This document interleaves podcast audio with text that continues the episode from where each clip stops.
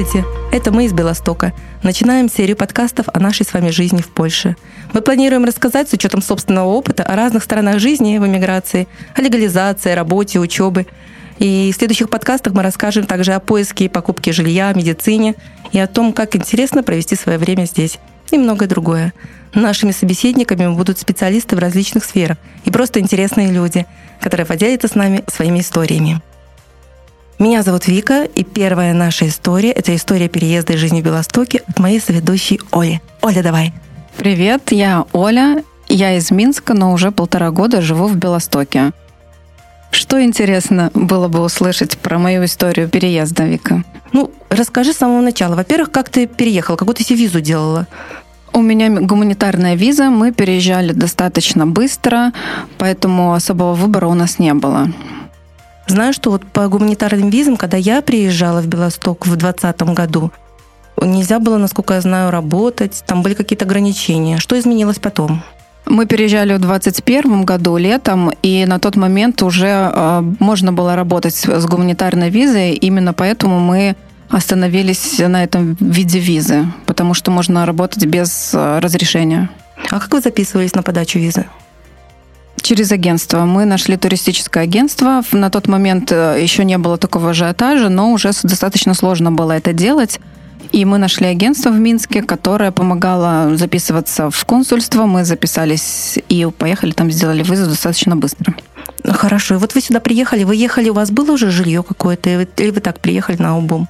Да, мы ехали с ребенком и с котом, и э, тогда нужно было обязательно проходить карантин 10 дней, поэтому мы э, хотели найти жилье до того, как выедем, и искали его. А кто вам помог? Вы сами нашли? Мы сами искали, мы э, на сайте OLX э, смотрели объявления, писали Э, хозяевам, э, кто-то откликался, практически все отписали, но ответы были на тот момент, когда мы искали в Минске жилье и ничего э, об этом процессе не знали, мы радовались, когда нам отвечали поляки. Нам казалось, что они очень дружелюбные, и все готовы были сдать нам квартиру. Но ответы были такие. У вас есть ребенок, а наша квартира достаточно маленькая и не предусматривает рабочего места для ребенка, поэтому вам будет, скорее всего, неудобно. И когда мы отвечали, что мы купим все необходимое, они продолжали свою сказку о том, что нет, э, некуда будет поставить, ребенку нужно больше места, и, скорее всего, и кровать вы не сможете туда поставить. В общем, всеми способами отказывали, только не прямыми. Поэтому так. Но в итоге мы нашли квартиру в Белостоке, в центре Белостока, очень классную, она соответствует фотографиям. Мы созванивались по Вайберу с хозяином. Э, на ломаном польском мы с ним разговаривали. Ну и в итоге мы очень довольны квартирой. Живем полтора года, не переезжаем, не планируем переезжать. Все хорошо. Ну, насколько знаю, ты в самом центре живешь. Я тебя всегда завидовала. В самом центре. Ясно. Ну хорошо, вот приехали вы. А, а что дальше? Что с работой? Что со школой для ребенка? Со школой проблем не было. Практически первый день после карантина мы пошли в близлежащую школу, нас туда записали. Ну, странно немного было, потому что мы пришли, написали заявление, и нам сказали, идите домой. Это было в августе, и все. Что делать, когда приходить, э, где узнавать информацию, ничего, никакой, ничего не сказали. Мы просто ждали 1 сентября, и были не, не были уверены, что мы придем, и наша дочка будет зачислена в школу. Пришли 1 сентября, и, о счастье, оказалось, что она зачислена. То есть для нас это было странно. То есть в Беларуси, если бы я, например, пришла и записала в школу дочку, то я бы уже точно знала, в каком она классе, ну или хотя бы пойдет она в эту школу или нет. А здесь, ну, да, мы приняли ваше заявление, ждите 1 сентября. Ну, а у вас что было с работой? Я приехала с работой, то есть э, я работала удаленно некоторое время, а муж искал работу с первого дня, поэтому, ну, там тоже были некоторые нюансы. Не сразу он ее нашел. А, а я еще где-то месяца два с половиной работала удаленно на своей минской работе. Но муж в итоге нашел, что хотел? Нет, что он хотел, он не нашел, но работа есть. Я могу рассказать свою историю поиска работы, потому что мне важно было найти хорошую работу, которая бы мне нравилась, и Я помню, я встретила Олю, да, когда она говорила, что я ищу работу, и ты была в таком, ну, я, знаешь, ты для меня ассоциация была такая осенняя девушка, ты такая была печальная, у тебя было совсем другое лицо. Но это два разных человека, ты сейчас и ты тогда. Да, на самом деле я тогда была в депрессии, я плохо себя чувствовала, потому что я реализовываю себя через работу. Мне важно работать, быть э, частью команды, значимой частью команды, работать э, в коллективе. И мне всегда, я работаю с 15 лет, мне всегда важно работать, иметь работу. И поэтому, когда я высылала, я прекрасно знала, что работу найти здесь сложно, и что многие отсылают сотни резюме, прежде чем э, получают приглашение на собеседование – и я очень переживала, что я тоже буду стучаться в закрытые двери и не получу никакого ответа. В итоге я сначала э, рандомно рассылала свое резюме такое, как оно было в Минске, не изменяя ничего, просто переведенное на польский язык. И, э, естественно, это не давало никаких результатов.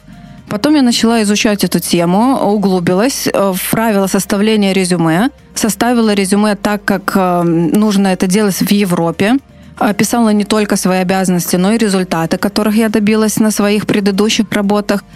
И, о чудо, я стала получать приглашение на собеседование. Это сработало. Угу. Ну и ты стала ходить на собеседование. Расскажи немножко про собеседование. Какие там нюансы? Я ходила на собеседование, можно сказать, на расслабоне, потому что э, я не ждала ничего от них. Я не было такого, что я иду на собеседование, я очень сильно хочу работать именно в этой компании, и поэтому я, если бы я хотела, я бы волновалась. А так как я не хотела, мне было все равно, в какой компании работать, я ходила на собеседование на расслабоне, поэтому они у меня проходили легко.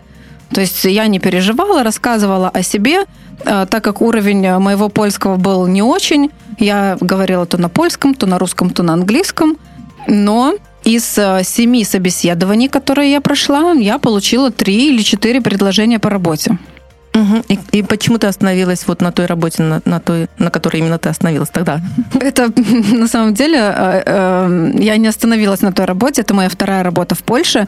Первая работа заключалась в продажах. Я работала экспорт-менеджером в очень маленькой фирме э, Белостоцкой и параллельно искала другую работу, которая подошла бы мне больше, работу своей мечты, можно сказать. Я уже приблизительно, проанализировав рынок, понимала, где я хочу работать, и э, имея уже э, заработок, э, просто не, не рандомно рассылала резюме, а именно в конкретной компании, в которых я хотела бы работать.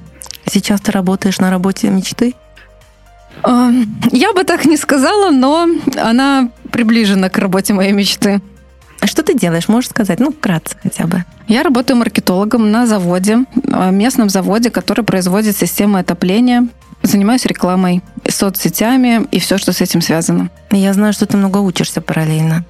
Да, я учусь много, потому что в Минске я работала в сфере продаж, и я никак, был, никак не была связана с маркетингом. И поэтому мне приходится переучиться, можно сказать, это моя вторая профессия. Поэтому я каждый день читаю что-то новое, чтобы не отставать от своих коллег, которые уже в этой сфере давно работают. Оля, а можно неудобные вопросы? Можно. Оля, как тебе удалось похудеть? А это секрет.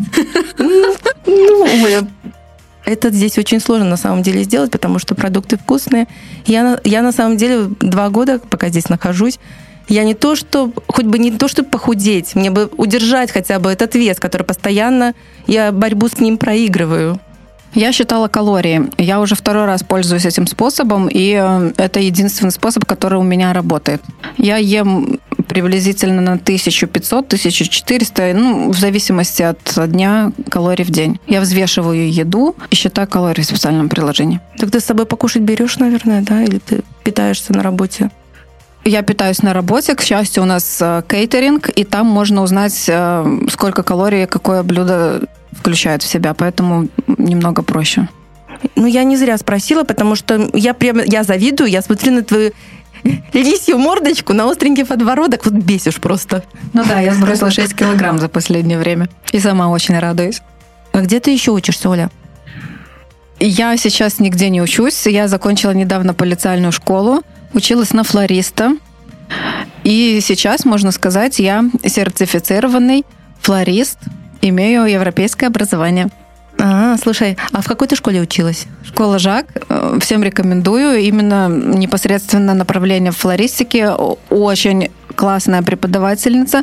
Она флорист от бога, у нее своя студия, она проводит мастер-классы, обучение, э, увлекается цветами, она ну и она сама выглядит как цветок. Очень неординарная, экстравагантная, всегда красивая и интересные. И занятия проходят очень классно. Да, я слышала про тебя. Все ходят в основном на флориста учиться ради э, вот этого сертификата, для, который нужно для гражданства. Но свежая сплетня. Я слышала, Оля, она еще и как бы и флористику знала, знала и сдала. Это да. тебя касается. Да, да, я все, все экзамены сдала, хотя не, не думала, что я сдам. И теорию, и практику тоже. Ну, ты отличница во всем. Нет, это не так. Окей, а расскажи про себя, свою историю, как ты переехала. Мы все здесь иммигранты, и у каждого своя уникальная история, неповторимая, можно сказать.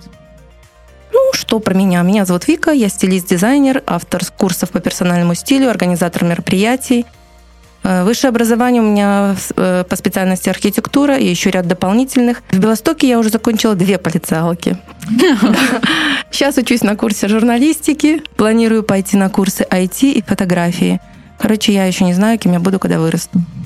Ну, на самом деле, это очень классно, когда ищешь себя, пробуешь что-то новое, неважно в каком возрасте и где и когда. Ну, в Белостоке я с 2020 года, мы только приехали и со следующего же дня попали в локдаун. Да, переехали мы вдвоем с младшим сыном по учебным визам. У меня была виза от полициальной школы, у ребенка была виза от обычной школы. Э, кстати, визу от обычной школы нам удалось взять, ну, приглашение для визы. Нам удалось взять только из платной школы. И мы так думали, может быть, ну, посмотрим, посмотрим, может, перейдет в обычную. Но он позанимался здесь и сказал, что ему нравится, и мы его тут уже оставили, и он ее заканчивает уже в этом году. Вот.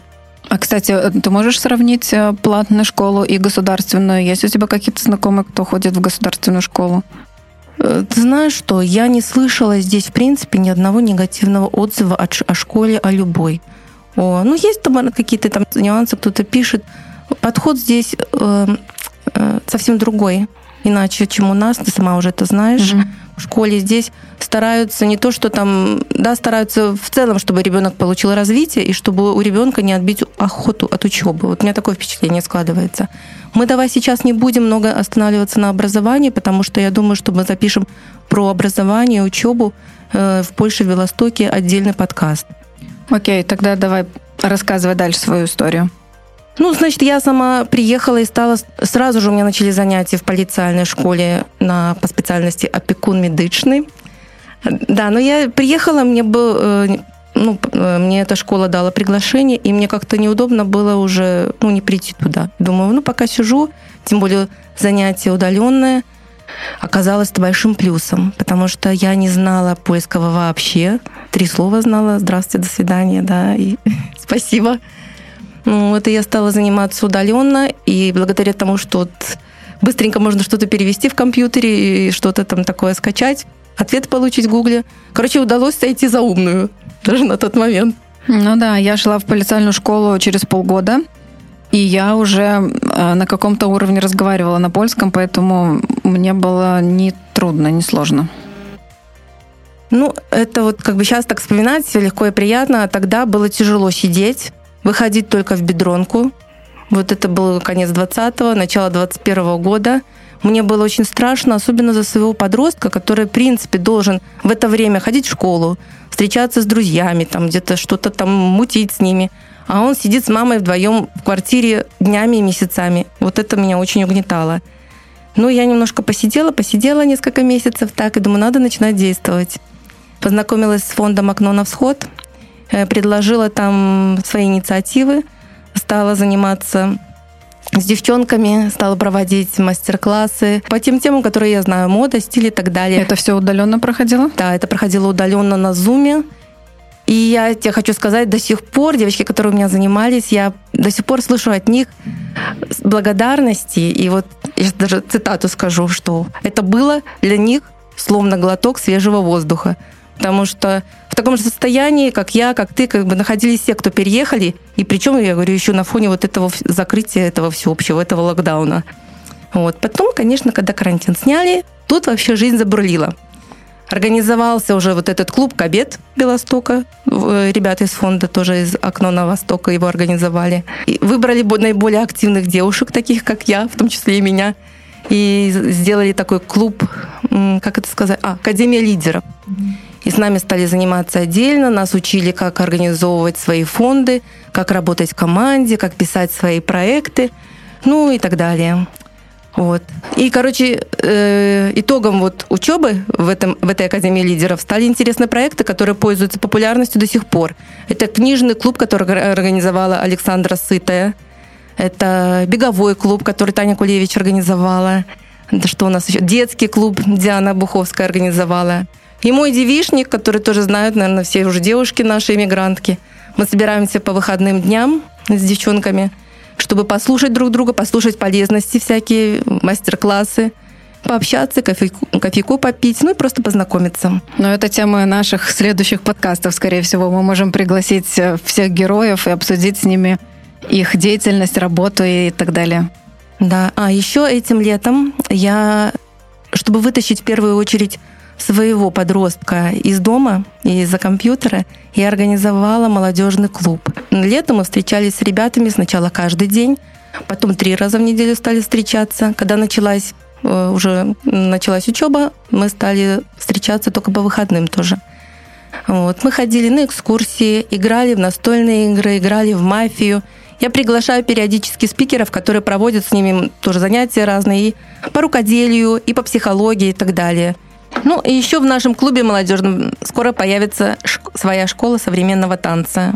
Сами девчонки, которые вот, танцующие, обратились ко мне и попросили их организовать, и вот мы будем еще и этим заниматься. А скажи мне, если бы ты не переехала, была бы ли ты такой активной? Смогла бы ли ты в Беларуси организовать подобные инициативы? Оля, ты же знаешь, конечно, нет. Я потому что тоже думаю о том, что здесь э, я достаточно активная, принимаю участие во многих проектах, и в Беларуси я бы этого не сделала бы точно никогда. У нас в Беларуси совсем иной образ жизни был. У нас было, в принципе, работа дом, работа дом. Я даже думала о том, что мы мы хотя э, с мужем такие любим там и в ресторан сходить, и на дискотеку сходить. Так часто вот в люди бы не выходили даже в Беларуси. То есть нужен был какой-то повод, то есть праздник и так далее. А здесь запросто ты идешь, там, пошли поужинаем туда, пошли по поужинаем. Вот новый ресторан открылся, пошли покушаем. Я не знаю, с чем это связано. Уровень доходов у нас остался тот же, в принципе. Ну, вот какой-то другой ритм жизни здесь абсолютно. Да, просто, наверное, если ты уже один раз вышел из зоны комфорта, сложно уже назад туда вернуться. Хочется больше и больше и больше, и много всего интересного, и невозможно остановиться. Ну да. Так что вот у меня тоже все хорошо теперь. Грызу семки, гуляю по Липовой. Готовлю встречать свое новое лето. И я надеюсь, что все это закончится хорошо. Я тоже. Будем надеяться. Ну что, мы будем теперь закругляться? Да, это были мы, Вика и Оля. Это были мы из Белостока. И это был наш подкаст о всех нас, о тех, кто не боится перемен, кто готов учиться, развиваться, помогать друг другу. Поэтому пишите, пожалуйста, свои идеи, задавайте вопросы, предлагайте темы для следующих выпусков и обязательно пишите в комментариях, какие мы классные. До скорой встречи. Пока.